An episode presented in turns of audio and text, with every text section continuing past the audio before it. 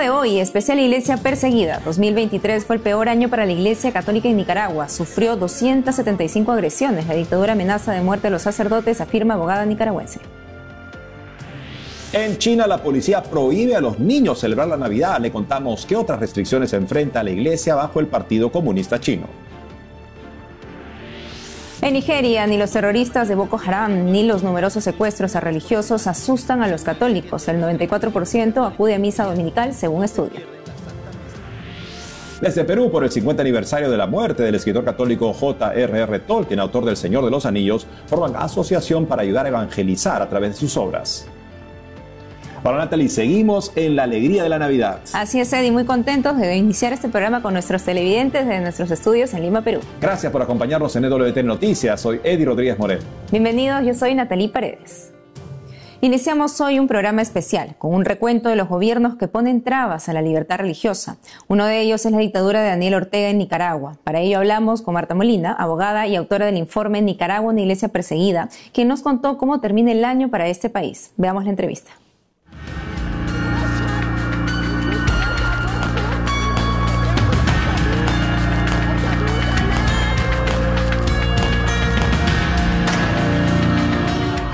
Estamos conectados con la doctora Marta Patricia Molina, abogada y autora del informe Nicaragua, una iglesia perseguida, que nos hará un análisis al respecto. Doctora Marta Patricia, es un gusto tenerla con nosotros nuevamente en EWTN Noticias. Como lo hemos mencionado al principio, la dictadura de Nicaragua ha sacado a una gran cantidad de sacerdotes del país y los ha desterrado. ¿Qué se sabe de ellos? Bueno, este ha sido el peor año para la Iglesia Católica en este último quinquenio que inició en abril de 2018 de persecución indiscriminada por parte de la dictadura y el estudio actualmente contabiliza 740 agresiones en contra de la Iglesia. Únicamente en este año se este, realizaron 275. En estas 275, lógicamente, está incluido el destierro de sacerdotes que recientemente la dictadura envió a Roma.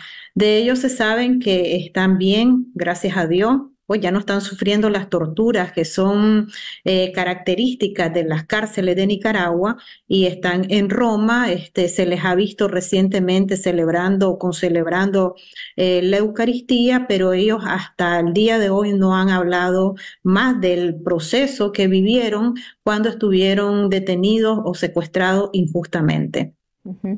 ¿Y cuál será el destino de los religiosos que se han quedado en el país en medio de esta iglesia perseguida? Bueno, a diario la dictadura sigue eh, vigilando a los sacerdotes, persiguiéndolo, ofendiéndolo, amenazándolo de muerte, inclusive Recientemente, en este mes de, diciembre, nosotros los nicaragüenses eh, festejamos muy, con mucha devoción a la Inmaculada Concepción y sacamos en procesiones a la Virgen María en esa advocación y los policías han amenazado de muerte este, a los sacerdotes que, quieran salir en procesión porque este, se ha generalizado en Nicaragua las prohibiciones masivas a las actividades de piedad popular. Entonces, el sacerdote que ose salir y este, a contradecir las orientaciones de la policía, pues también están amenazados de muerte o también con ser llevados a las cárceles. Como usted lo menciona, incluso, bueno, los fieles también se ven pues atacados al respecto, ¿no? Con incluso las prohibiciones, no han sido impedidos incluso de rezar el Santo Rosario. ¿Cómo se encuentra la fe de los fieles nicaragüenses?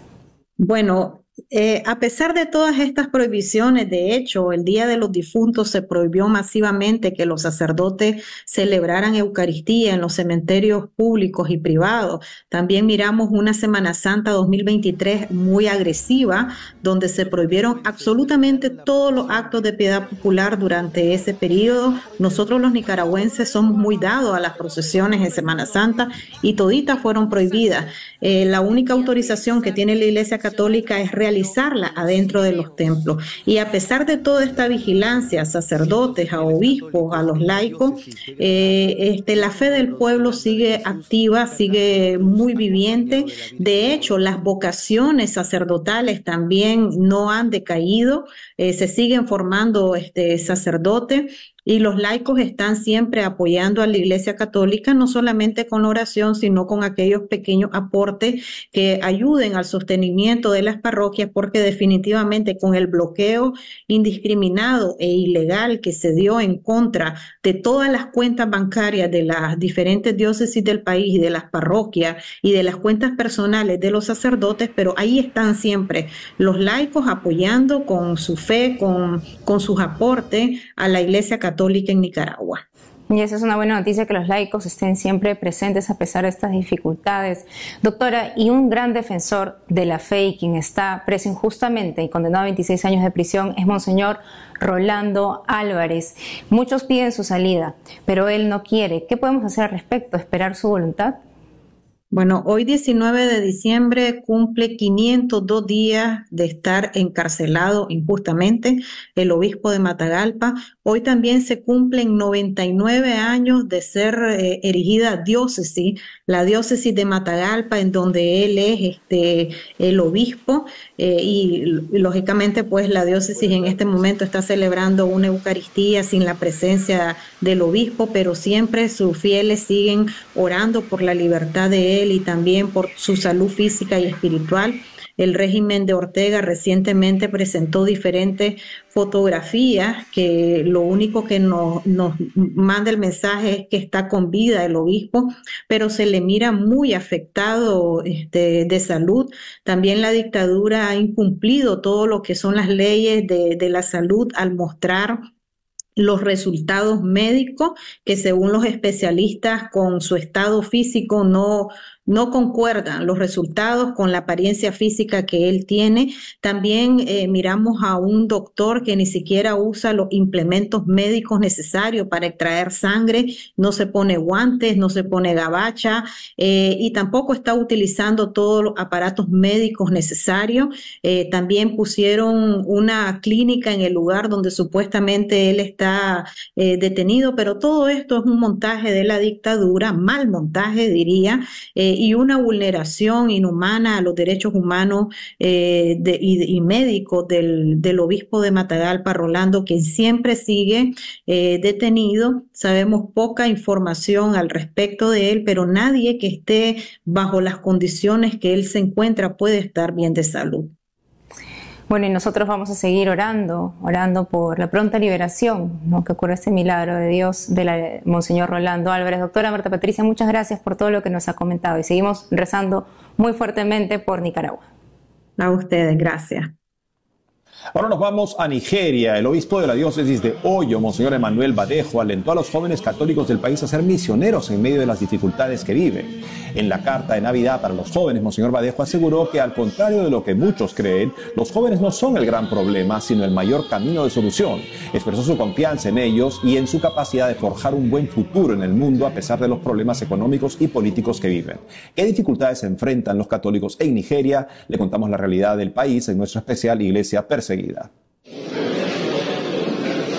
Esta es la parroquia San Francisco Javier, horas después de un ataque que dejó más de 50 muertos. El atentado ocurrió durante la solemnidad de Pentecostés del 2022. La parroquia está en la localidad de Owo, al sur de Nigeria. Al día siguiente, el padre Vincent Anadi, párroco de San Francisco Javier, contó lo sucedido. Vi a gente corriendo por la calle, estaba en la ciudad, había conmoción, así que estaba tratando de encontrar un atajo para volver a la parroquia. Fue en ese momento que vi a dos de mis monaguillos que me detuvieron y me dijeron, Padre, Padre, Padre, detente, detente. Vaya a la parroquia. Están matando gente en la parroquia. Durante la celebración de la Santa Misa de Pentecostés, más de cinco hombres armados entraron al templo. Todos en la iglesia estaban corriendo hacia la sacristía y en ese momento estaban entrando nuevamente a la iglesia y disparaban esporádicamente y luego también usaban el dispositivo manual, ya sabes, el explosivo. Las autoridades atribuyeron el ataque a la etnia fulani, quienes pretenden el control de las tierras. Medios de prensa pensaban que se trataba del Boko Haram, terroristas que quieren que el país siga el Islam. Hasta hoy no está claro quiénes fueron los perpetradores. En cuanto a las religiones que se profesan en Nigeria, el territorio está dividido. Al norte predomina la religión islámica, al sur la mayoría son cristianos. De los más de 210 millones de nigerianos, el 53% son musulmanes, el 31% cristianos protestantes, el 15% católicos y menos del 1% practica religiones tradicionales de África. Kinga Shearstead, jefa de proyectos de Nigeria de la Fundación Pontificia Ayuda a la Iglesia Necesitada, nos cuenta por qué el odio a los católicos. Como en el norte empiezan a haber mm, conversiones al cristianismo, al catolicismo, muchos musulmanes les perturbe, les, les perturbe la verdad y yo creo que es una de las razones por la cual persecutan a los cristianos en el norte de Nigeria. Muhammadu Buhari, ex militar musulmán, es el nuevo presidente de Nigeria desde febrero de este año, elegido en medio de actos de violencia. Su religión hace más difícil a los católicos tener protección del gobierno contra actos terroristas. Los terroristas del Boko Haram son los principales enemigos de la iglesia en Nigeria. Ven la expansión del catolicismo como una amenaza a su objetivo del Islam como religión primigenia. Odian en especial a los que dejan el Islam por la fe católica. En los últimos 10 años, el Boko Haram secuestró y asesinó a sacerdotes, religiosas, niñas. La mayor parte de los crímenes quedaron impunes. Una de las cosas que a mí me ha impresionado es eh, en el norte de Nigeria hay que saber que no hay muchos psicólogos profesionales, ¿no?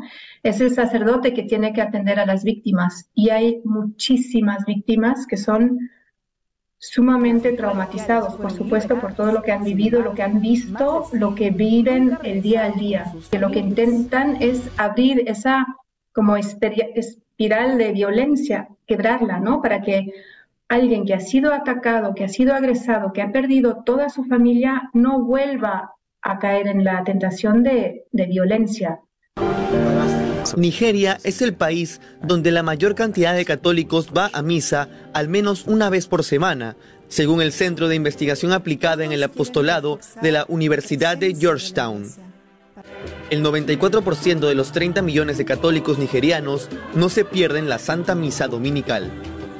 Los nigerianos son una gente súper alegre. Eso es algo que siempre me ha impactado, me ha impresionado, porque dentro de todos los mm, la persecución que viven, de todas las dificultades que viven, siguen con una alegría impresionante. No sé si está eso liado a su fe profunda que tienen, pero por eso también los domingos van alegremente a la iglesia. Para ellos ir a misa es una cosa súper importante. De hecho, en el norte eso también quiere decir peligro, porque, em, por supuesto, se saben las horas de la misa, se saben cuándo los cristianos van a misa y por eso puede ser un, un sitio de ataque, ¿no? Son ellos. La Fundación Pontificia Ayuda a la Iglesia Necesitada realiza por cuaresma una campaña de ayuda a Nigeria. Buscan financiar medios de seguridad como alarmas y transporte para los consagrados. También quieren ayudar a la iglesia a implementar una nueva cultura de diálogo. Empezar ya con los niños, dialogar, los cristianos con los musulmanes que juegan, no sé, fútbol juntos, las mujeres que hagan cursos de, no sé, de talleres juntos, ¿no? Pero también a nivel de un obispo con un, imán para eh, construir la paz mediante el diálogo. El 12 de marzo último, el arzobispo de Abuja, Monseñor Ignatius Caigama, pidió en su homilía para acabar con la violencia, destruir las ideologías que separan a los nigerianos. Tienen como incondicionales intercesores a Nuestra Señora de Nigeria, patrona del país, y su querido beato, el sacerdote Cipriano Iwene. En China, la Navidad fue prohibida en Baoding, una provincia con gran presencia de católicos cerca de la capital de Beijing. En Nochebuena, niños y adultos fueron impedidos por una gran presencia policial de ingresar a la Catedral de los Santos Pedro y Pablo, sede de la diócesis de Baoding. Además, ordenaron cerrar todos los negocios ubicados cerca de la iglesia y no se permitieron ventas ni promociones navideñas. Porque el gobierno hace esto, en nuestro especial de la iglesia perseguida en el mundo le contamos cómo viven los católicos en este país de rodillas, Así suplicaron los católicos chinos de la diócesis de Datong que el alcalde de la provincia de Shanxi detenga la demolición de la casa sacerdotal y convento de religiosas que por más de 100 años ha contado con todos los permisos para funcionar. La policía de Shanxi no tocó el templo principal de esta parroquia, la histórica Catedral del Sagrado Corazón de María. Se salvó temporalmente porque es enorme y su demolición llamaría demasiado la atención. Ocurrió el pasado 22 de febrero. Desde 2005, la diócesis de Datong no tiene obispo, aunque es una de las comunidades católicas oficiales reconocidas por el Partido Comunista Chino, partido político que gobierna la República Popular China y el responsable de que las autoridades hayan aumentado la presión sobre los cristianos, con detenciones y cierre forzoso de iglesias, según detalla el informe de ayuda a la iglesia necesitada sobre los cristianos oprimidos por la fe entre 2020 y 2022. La religión predominante en China es el taoísmo, la cual enfatiza la veneración de la naturaleza y de los ancestros. A esta le sigue el budismo, luego catolicismo y el protestantismo. Los católicos en China representan casi el 1% de la población del país, en una nación de más de 1.400 millones de habitantes. El cristianismo es visto como un símbolo de un llamado imperialismo cultural. Fray Eduardo Flores, vicario episcopal para la colonia china en el Perú, explica. La, la vivencia de la fe, a pesar de los esfuerzos que se está haciendo desde la Santa Sede, todavía exige un poquito más, ¿no? Porque la persecución, las limitaciones para la vivencia de la fe de los sacramentos todavía existe de manera bastante fuerte. En el 2018, la Santa Sede y la República Popular China firmaron un acuerdo provisional por el cual el Vaticano reconoce a los obispos nombrados por el gobierno chino en manos del Partido Comunista. Un crítico crucial del acuerdo es el cardenal Joseph Zeng, obispo emérito de Hong Kong. El purpurado es uno de los más abiertos críticos del gobierno comunista chino y de su represión contra la Iglesia Católica. Fue apresado durante algunas horas el 11 de mayo del 2022 y luego liberado por la presión internacional.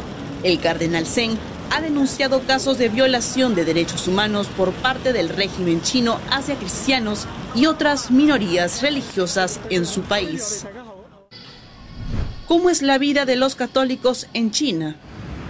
Como la intervención política era bastante fuerte eh, en la Iglesia Católica, surge un fenómeno bien especial dentro de la, la vida de la Iglesia, que es la Iglesia underground o la iglesia bajo tierra, si se quiere hacer la traducción, ¿no? Es la iglesia eh, que va a ser, vamos a decir así, fiel a, la Santa Sede, fiel al Papa, frente a la iglesia eh, patriótica, ¿no? O la iglesia que era dirigida y eh, movida, ¿no? Por, por el gobierno chino. La iglesia subterránea o no oficial está conformada por católicos chinos que son fieles a Roma y rechazan unirse a la llamada Iglesia Patriótica.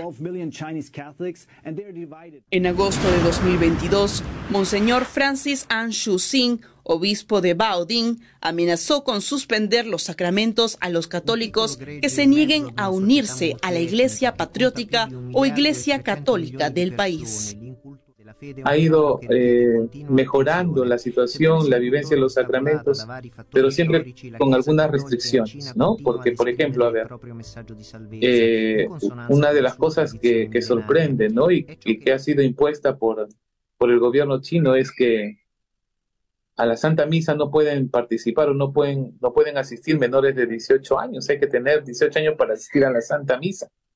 De acuerdo a Fray Eduardo, solo 50.000 chinos reciben el sacramento del bautismo al año, en comparación con los millones de habitantes en el país. A pesar de las limitaciones para los católicos en China, la esperanza no está perdida. Precisamente en la Pascua de este año serán bautizados alrededor de 1.700 adultos en la diócesis de Hong Kong, según Religión en Libertad. Además, a inicios de febrero, cinco nuevos sacerdotes fueron ordenados en la diócesis de Yongyang, en la provincia de Hebei.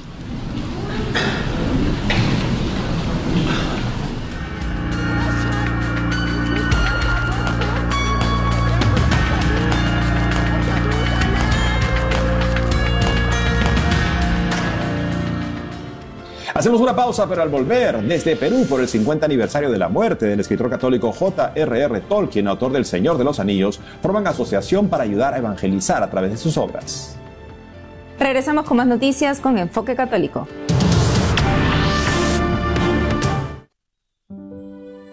Tal vez recuerdes cómo años atrás se acumulaban los sobres de pago en aquella canasta familiar. Por eso, la Madre Angélica exhortaba a mantener la donación de EWTN entre el pago de gas y electricidad. Aunque los tiempos han cambiado y ya no usamos sobres para pagar las cuentas, esta obra sigue en pie gracias a tu generosidad. En EWTN y Radio Católica Mundial queremos agradecer a los miles de donantes que durante años han atesorado en el cielo dando vida a este apostolado y recordarte en esta Navidad que hoy más que nunca contamos contigo. Para donaciones, ewtn.com diagonal donaciones o 1-800-447-3986.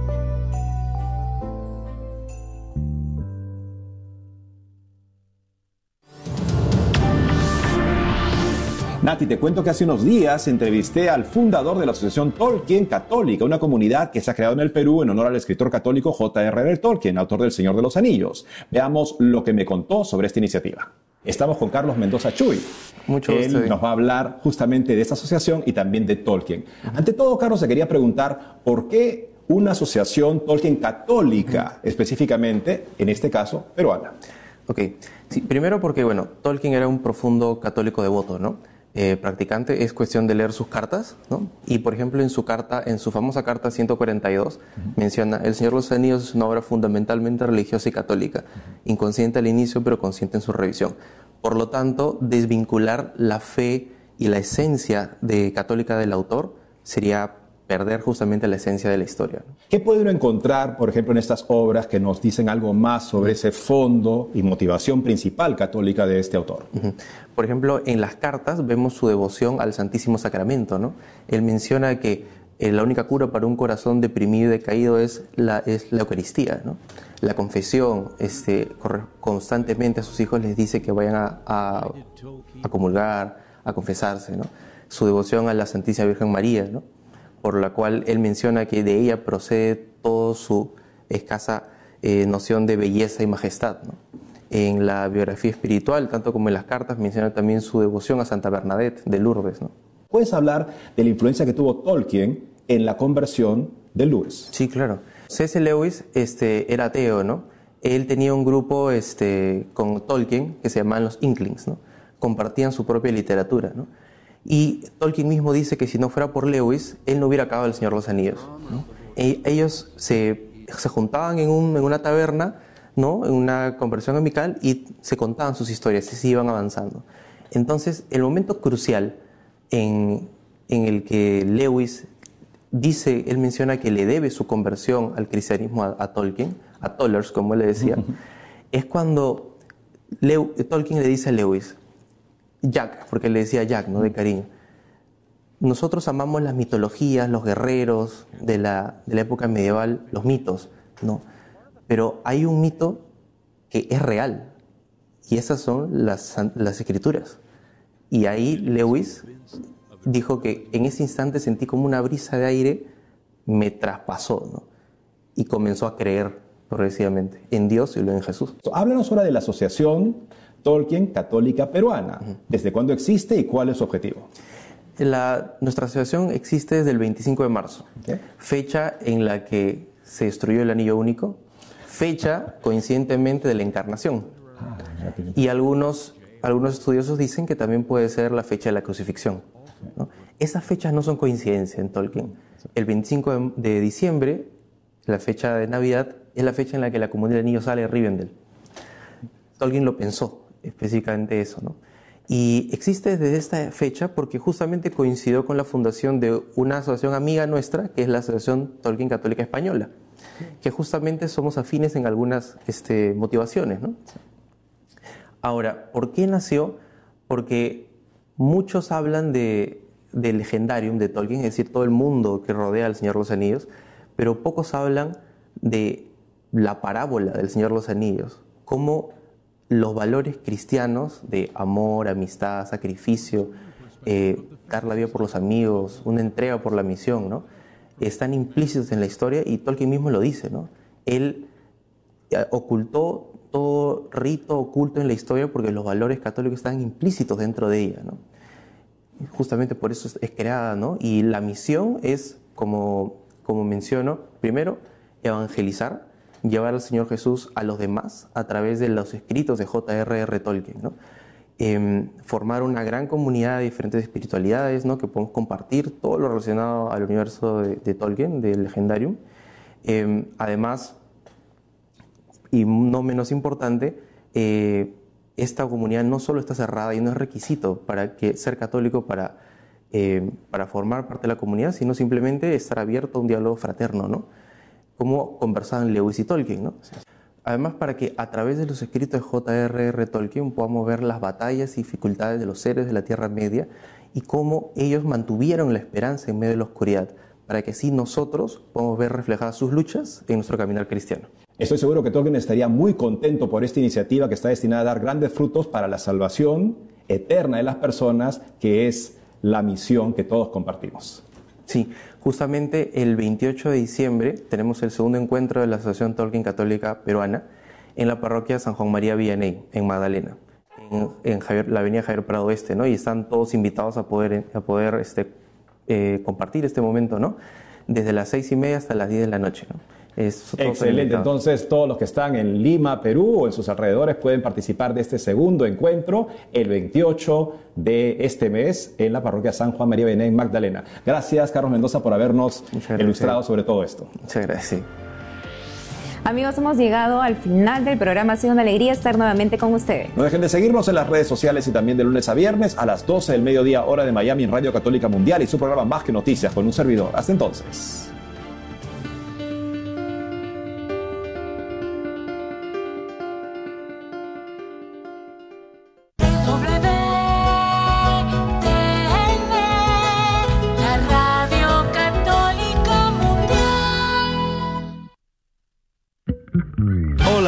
Dariel Cordero del grupo Acrisolada y estás en EWTN Radio Católica Mundial. Recuerda que el camino más bello a Jesús es María, Madre llena de pureza.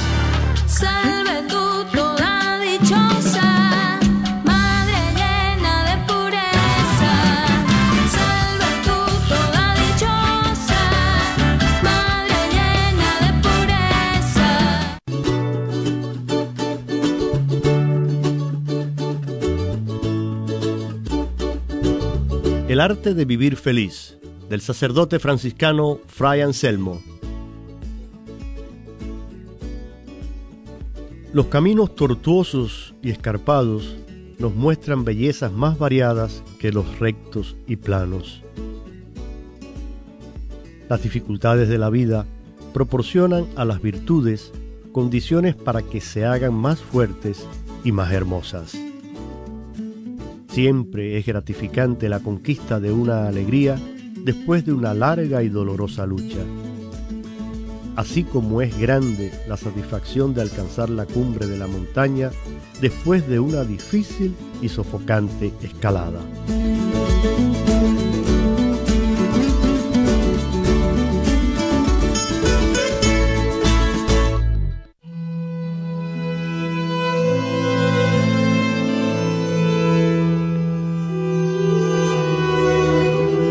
Respeta a tu padre y a tu madre, para que se prolongue tu vida sobre la tierra que Yahvé, tu Dios, te da.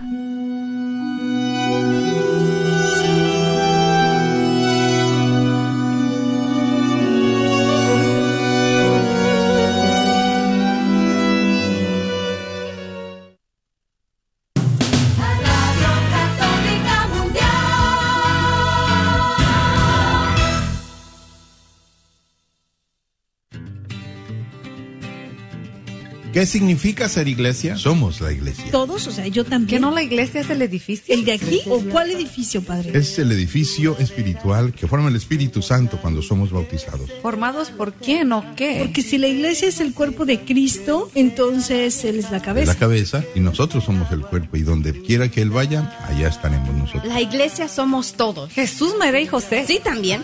Conversando la fe, somos la iglesia. Este es su programa Conversando la Fe. Comenzamos.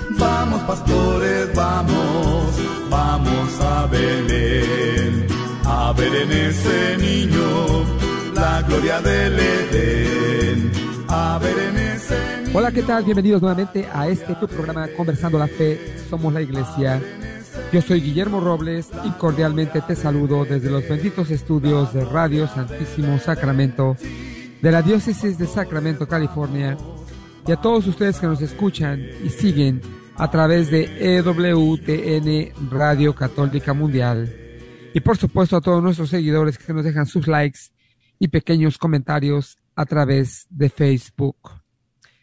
Pues hoy día miércoles vamos a continuar trabajando en esta semana que estamos hablando del Adviento y la Navidad.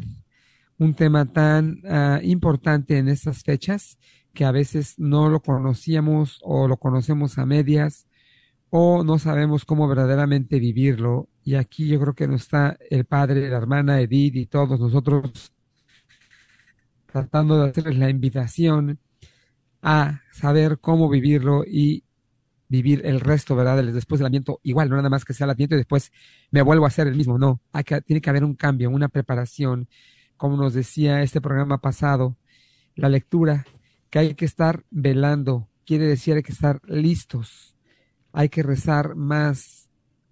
Me gustó mucho el ejemplo del padre y lo sigo, eh, lo sigo digiriendo mucho, el de que habla de las águilas en los gallineros, ¿verdad? verdaderamente yo creo que hay águilas que se sienten gallinas y hay águilas que verdaderamente pues aprenden a saber que ellos pueden volar mejor que las gallinas, que tienen unas habilidades de águila y que verdaderamente pueden vivir con ellas. Y eso somos nosotros. Nosotros es lo que tenemos que hacer, saber que estamos en un gallinero, pero que somos águilas. Ese es el tiempo de verdaderamente despertar y volar como un águila y comportarte como un águila. Pues hoy vamos a, a, a seguir a, comentando acerca de todo esto, pero no sin antes presentarles al gran equipo que tenemos hoy día. Hola, ¿qué tal? Muy bienvenidos. Les saluda Edith González de la Catedral del Santísimo Sacramento. Y yo soy la hermana Yolanda Barajas, misionera del Verbunday, que agradece su sintonía. Muchísimas gracias por permitirnos entrar a sus hogares en este tiempo especial de Adviento Navidad y soy el padre Rodolfo Llamas de la parroquia de San José, al norte de la ciudad de Sacramento, eh, y que también con muchísimo gusto estamos aquí conviviendo, compartiendo con este ambiente de Adviento y de Navidad, de todo este comienzo de la revelación de quién es la más hermosa identidad de la raza humana, tú y yo nosotros somos esta raza humana amadísima por Dios, de la cual Cristo, el Hijo de Dios, vino a vestirse, a ser uno de nosotros. Por eso, por eso celebramos con gran alegría esta, estas fiestas, este acontecimiento grandísimo que ya se reveló hace, eh, reveló con con B chica, no con B grande, ¿verdad? de revelar, no de rebeldía, ¿verdad? revelar eh, esta preciosísima realidad que Jesucristo hace más de dos mil años comenzó a describir y que después de todo este tiempo, hoy en la iglesia nosotros entendemos a dónde va, a dónde va este, a dónde quiere ir a dónde estamos llegando nosotros como descendientes de esta palabra hecha carne que tenemos a madre, eh, a María como nuestra madre, la madre del mismísimo Dios. Y qué cosa más grande. Claro, con esta mente chiquita no podemos captar la gran belleza de lo que eso significa, pero algo dentro de nosotros, en nuestra alma, nos dice, sí, es esa águila que está metida en el corral de las gallinas y que levanta el rostro y dice, esa señora que va volando, esa es mi madre. no sé si, si conoce nuestra audiencia la historia del aguilucho y del águila, porque esto se desprende, Memo, de un, una, una, ¿cómo le llamaríamos? Un cuento, ¿no? Un cuento, una entonces, una pequeña metáfora, mm, bueno, un cuento, una historieta, eh, de un campesino que se encontró un huevo de gallina, que diga un huevo de águila, eh, iba caminando y se encontró, se le cayó al águila y eh, lo encontró. Y se lo llevó al corral de las gallinas. Y lo puso con los demás huevos de las gallinas que estaban ahí.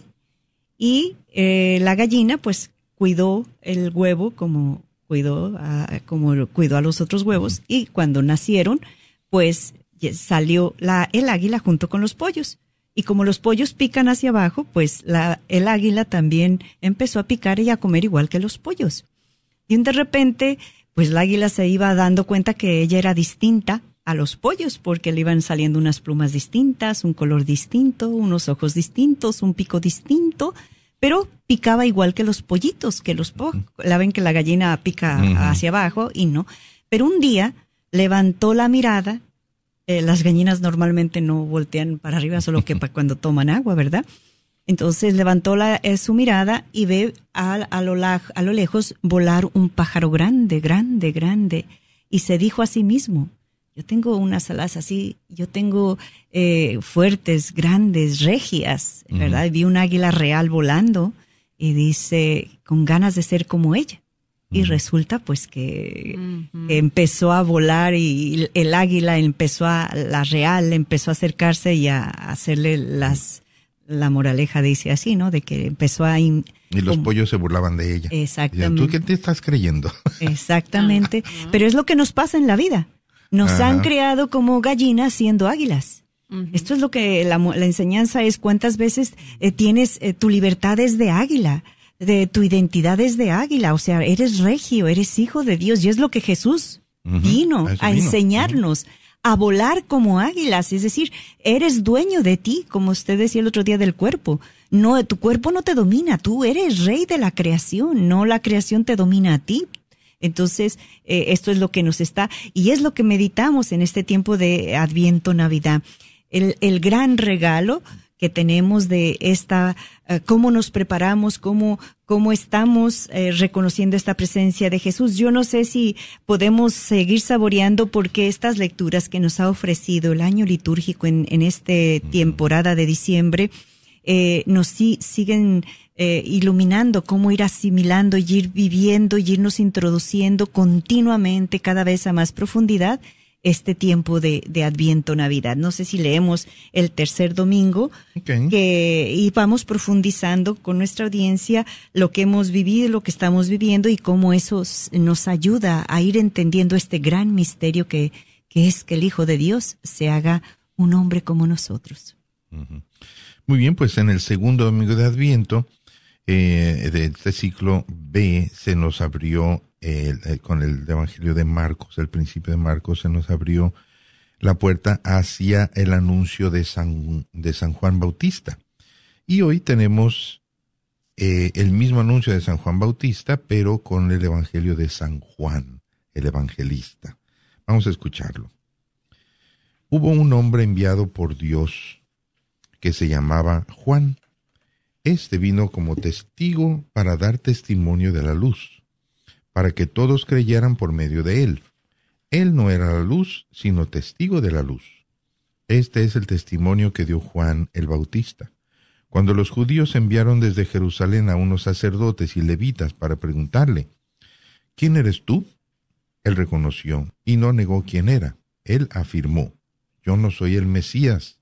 De nuevo le preguntaron, ¿quién eres pues? ¿Eres Elías? Él le respondió, no lo soy. ¿Eres el profeta? Respondió, no. Le dijeron, entonces dinos quién eres para poder llevar una respuesta a los que nos enviaron. ¿Qué dices de ti mismo? Juan les contestó, yo soy la voz que grita en el desierto. Enderecen el camino del Señor, como anunció el profeta Isaías. Los enviados que pertenecían a la secta de los fariseos le preguntaron entonces, ¿por qué bautizas si no eres el Mesías, ni Elías, ni el profeta? Juan le respondió, Yo bautizo con agua, pero en medio de ustedes hay uno, al que ustedes no conocen, alguien que viene detrás de mí, a quien yo no soy digno de desatarle las correas de sus sandalias. Palabra del Señor. Gloria a ti, Señor es eh, el mismo, el mismo, prácticamente el mismo mensaje del, del domingo pasado, pero eh, desde la perspectiva un poco más mm, definida de San Juan.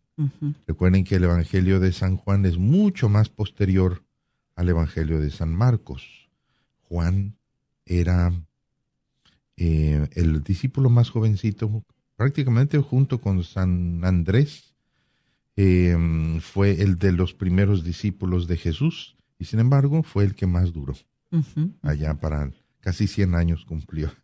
Yo me imagino ahí la, la comunidad de la primera iglesia, lo trataba como un museo con piezas. Y fíjate, este, este anduvo con Cristo e inclusive vivió, María, la madre del Señor, vivió con él. Imagínate qué bonito. Así como nosotros vamos para allá, para Turquía ahora, y vamos a ver la casa de San Juan. Imagínate que estuviera ahí San Juan viejito. Madre mía. Eh, yo creo que aquí nos quiere, el tiempo litúrgico nos quiso y nos quiere introducir eh, esta figura de San Juan Bautista dentro de este adviento, ¿verdad? Dentro de esta Navidad y dentro de cuál es nuestro papel de bautistas también nosotros como estos mensajeros para ayudar a Jesús eh, que venga y que se instaure, instaure su reino como usted y como íbamos diciendo. Entonces, eh, yo me venían varios aspectos para comentar ahorita en la figura de Juan Bautista. Eh, primero, pues, ¿qué, qué significa ser voz? ¿Qué significa el desierto? ¿Qué significa su testimonio? ¿Qué significa eh, el yo no merezco desatarle las sandalias? Eh, ¿Quién es la novia de, del novio y quién es el novio? Porque Juan va a ocupar un lugar dentro, porque en aquel tiempo, ¿verdad? Lo confundían si era él el Mesías, porque estaban esperando un Mesías. Y aquí nos enseña el saber ocupar nuestro lugar y no robarle el lugar al otro. Y cómo San Juan Evangelista se sabe situar con Jesús eh, se sabe situar en las cosas de Dios, no se adueña de las cosas de Dios y, y cómo, qué bonito cuando es soy voz de la palabra.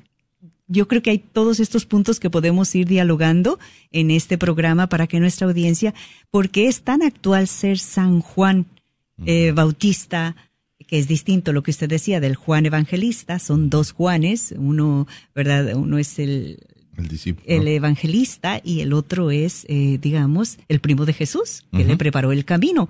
Y cada uno tiene su, su lugar.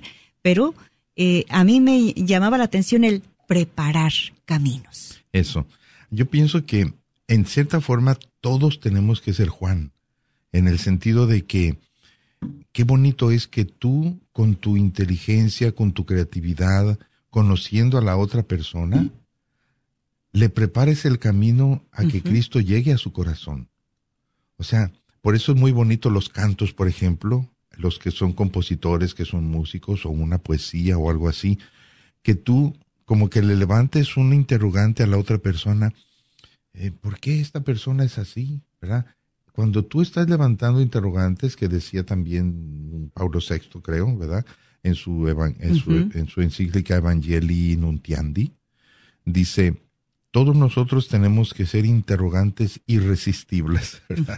Y por allí una, un teólogo decía que el, el, el, símbolo de interrogación parece un gancho, ¿verdad? Me voy a enganchar a la otra persona para que se pregunte, ¿por qué esta persona es pacífica?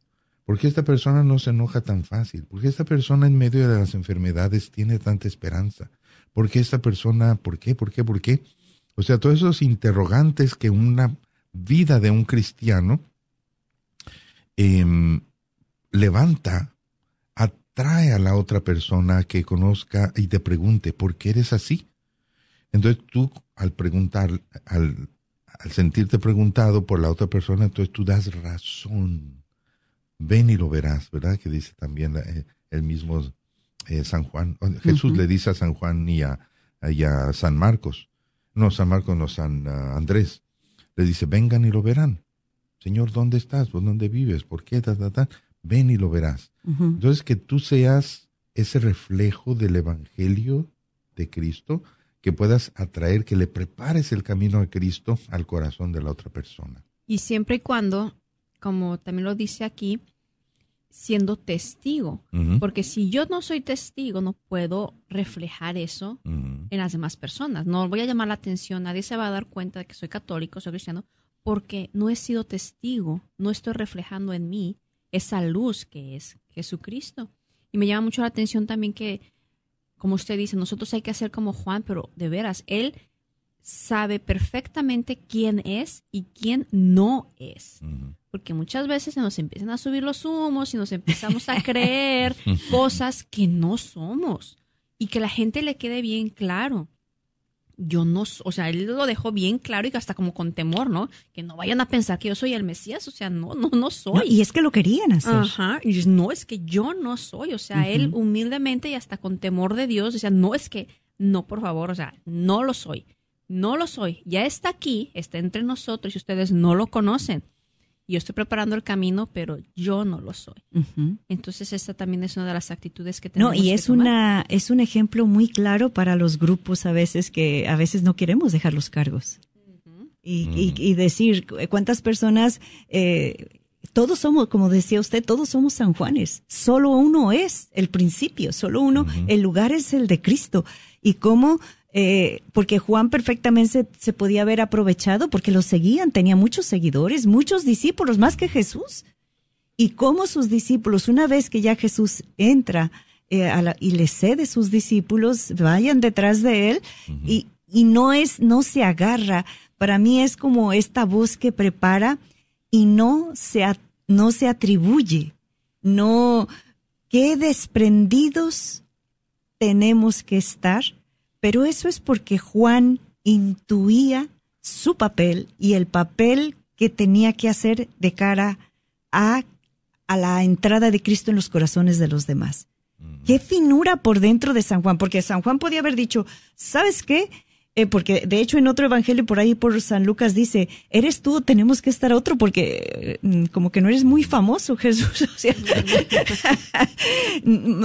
Entonces Jesús eh, le dice, mira, los cojos, eh, los ciegos hablan, los cojos caminan, que diga, los ciegos ven, los cojos, eh, da las razones de, pero qué humildad de, de, San, del San Juan Bautista que se ocupa, pudiendo ser y robar, mi lugar es este. Soy, cuando dice, yo soy solo la voz, la palabra es de otro y, que, y ser voz, dice San Agustín, cuando, si todo el rato hay sonido y no hay palabra, la, la voz le pone el sonido a la palabra, pero ¿quién es la palabra? Hay que dejar la palabra. Qué bonito que después de nuestros programas, decía el padre Jaime, después de nuestras palabras, solo Cristo en el corazón de las personas. Esa es ser realmente un buen bautista en nuestros lugares. Sí, Memo. No, no, no, yo creo que definitivamente es un gran ejemplo, ¿verdad? Y nos tenemos que volver Juanes todos, ahora sí que vamos a ser todos Juanes. Y qué importante sería que lo lográramos y que quisiéramos hacerlo. Eh, me, llama mucho la atención todo ese trabajo que tenía Juan y lo que hizo porque verdaderamente pues nos, nos deja un, un ejemplo de vida, de años. Entonces yo creo que hay que hay que elaborarlo, hay que pensarlo y hay que ponernos, hay que volvernos Juanes definitivamente. Hay que volvernos Juanes. Y, y, dirá, ¿se acuerda que dice en su evangelio? Eh, así, ¿iba a decir algo, padre? No, no, no, sí. No, que dice en su evangelio, dice, eh, las como ese de preparar caminos, dice que las montañas se abajen, que las colinas se eleven. y, y ese labor de ser San Juanes Bautistas, o sea, esos orgullos a, aprender a, bajar orgullos personales y de los demás. y a elevar depresiones, a elevar tristezas, elevar valles, o sea, el valle es algo que está abajo. Eh, ¿Para qué? Para preparar los caminos para que entre el Señor. Exacto, sí. Y es que como decía Santa Teresa, humildad es estar en la verdad. Ni te sientas menos ni te sientas más, porque las dos cosas son mentiras, ¿verdad? las dos cosas son mentiras. Entonces, por eso es bonito como eh, allí en, lo que es el nivel, allí es donde está Cristo esperándonos eh, para de allí empezar a construir su reino. Em, qué, qué, fuerte es también lo que el mismo eh, San Juan dice, como usted decía, madre, de que como hay personas que les cuesta soltar cuando son responsables de algo, cuando son este jefes de algo, dejarle el paso a otra persona que necesita, ¿verdad? Es la soberbia a veces no suelta las amarras y como a mí me dio mucha, mucha, me da mucha luz ver personas así como San Juan el Bautista, que dice, mi misión es esta, y me alegro de que ya la cumplí, de pasarle todos mis discípulos al que tiene que ser. Y ahí mismo yo vi también, yo vi un testimonio muy grande cuando en Benedicto XVI deja cuando todavía estaba un, un este... Gran Papa. Eh, no, no, no, pero me refiero cuando todavía estaba un, eh, ¿cómo se llama? Eh, Fidel Castro, estaba un, este, Hugo Chávez, Ajá, que aferrados al poder, aferrados al poder, y él, que tiene un poder muy grande, dice, no, no, yo ya lo dejo, yo ya no lo quiero, eso fue un testimonio muy grande para todos aquellos que se aferran. Exactamente, y viendo cuántos dictadores se agarran del poder y es que el poder enferma. No, sí. El poder enferma. Entonces, qué bonito ser estos, eh, me llamaba eso de la atención del bautista, ¿no? Eh, decía un gran teólogo, se acuerda que decían, eh, nuestras estructuras tendrían que tener el, dedo del bautista. O sea, eh, que solo apunte a Cristo. Y cuántas veces pues tenemos tantas estructuras, tantas cosas que no nos deja. Eh, pues bien, ¿qué les parece si leemos eh, de nuevo la siguiente, la cuarta semana, para poder ir saboreando toda esta riqueza de Adviento Navidad o Navidad Adviento? Muy bien, pues el cuarto domingo de Adviento, pues ya es nada menos, perdón, ya es nada menos que el, el, el empiezo de todo. Es Lucas 1, 26, 38. Dice, en aquel tiempo el ángel Gabriel fue enviado por Dios a una ciudad de Galilea llamada Nazaret, a una virgen desposada con un varón de la estirpe de David llamado José. La virgen se llamaba María. Entró el ángel a donde ella estaba em, y le dijo, Alégrate llena de gracia, el Señor está contigo.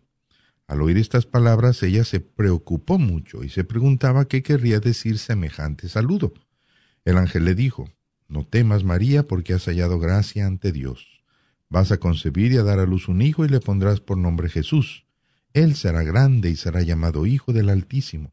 El Señor Dios le dará el trono de David, su padre, y él reinará sobre la casa de Jacob por los siglos, y su reinado no tendrá fin. María le dijo entonces al ángel, ¿Cómo podrá, ¿Cómo podrá ser esto, puesto que yo permanezco virgen?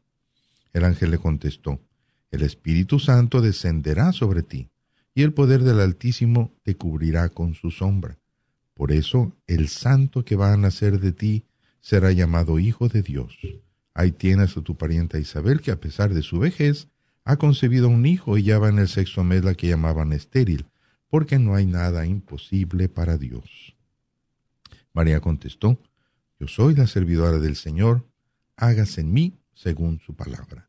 Y el ángel se retiró de su presencia. Palabra del Señor. Fíjense, a mí esta siempre me ha llamado mucho la atención cómo termina este, este pasaje de la escritura. Y el ángel se retiró de su presencia, que contrasta con el principio que dice, entró el ángel a donde ella estaba entró a donde ella estaba. Es decir, eh, como que son dos entidades distintas y entonces entra el ángel a donde ella estaba. Pero al terminar no dice que sale, sino solamente dice, se retiró de su presencia. Es una expresión muy distinta. A mí, yo como lo que veo allí en ese momento es que Los donantes de la Fundación Católica son incansables cuando se trata de servir a otros. Los donantes de la Fundación han estado allí para fortalecer no solo la comunidad católica, sino toda la comunidad, ayudando a los pobres y a los que no tienen hogar, apoyando a nuestras instituciones educativas, construyendo iglesias, apoyando esfuerzos dignos y promoviendo ideales católicos sólidos. La Fundación le puede ayudar a llevar a cabo su misión para mejorar la comunidad, para hacer un mundo más humanitario y una forma de vivir más cristiana. Para aprender más sobre la Fundación Católica, contáctenos al 972-661-9792 o visítenos en catholicfoundation.com.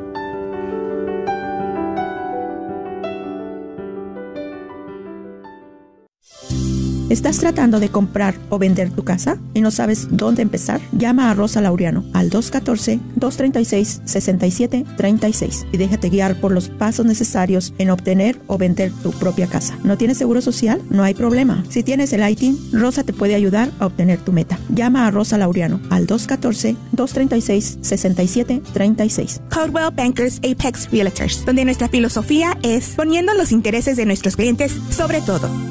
Este es un patrocinio para la red Radio Guadalupe. Les saluda Patti Medrano y de parte de la red Radio Guadalupe les deseamos una muy feliz Navidad y un próspero año nuevo. Que en esta temporada navideña puedan celebrar junto a todos sus seres queridos y no olvidemos el motivo de la celebración, el nacimiento de nuestro Señor Jesús. Que tengan una muy feliz Navidad y un 2024 lleno de muchas bendiciones.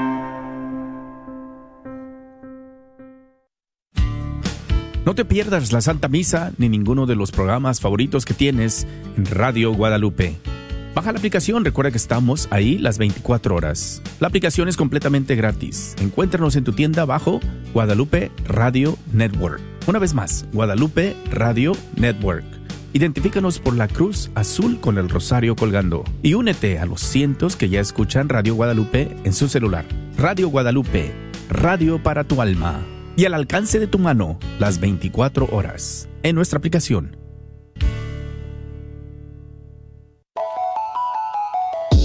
Soy la doctora Elena Careneva, abogada especializada en las leyes de inmigración. En nuestra oficina vemos a nuestro cliente como uno de nosotros, como familia. Investigamos su historial con inmigración y con las leyes penales Después, sugerimos la solución porque parece que en 80% de los casos exitosos de nosotros, esos clientes fueron negados por inmigración o rechazados previamente por otros abogados. Si tú fuiste rechazado por otra oficina de abogados o de inmigración, llámenos al 972-446-8884. La ley de inmigración cambia constantemente. Llámenos al 972-446-8884.